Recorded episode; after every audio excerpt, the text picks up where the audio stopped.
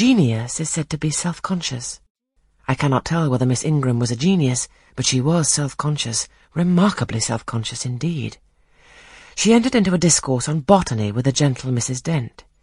It seemed Mrs. Dent had not studied that science, though as she said she liked flowers, especially wild ones. Miss Ingram had, and she ran over its vocabulary with an air. I presently perceived she was what is vernacularly termed trailing Mrs. Dent, that is, playing on her ignorance. Her trail might be clever, but it was decidedly not good-natured. She played. Her execution was brilliant. She sang. Her voice was fine. She talked French apart to her mamma, and she talked it well, with fluency and with a good accent. Mary had a milder and more open countenance than Blanche, softer features, too, and a skin some shades fairer. Miss Ingram was dark as a Spaniard. But Mary was deficient in life. Her face lacked expression, her eye lustre.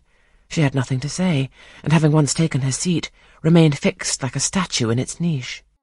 The sisters were both attired in spotless white.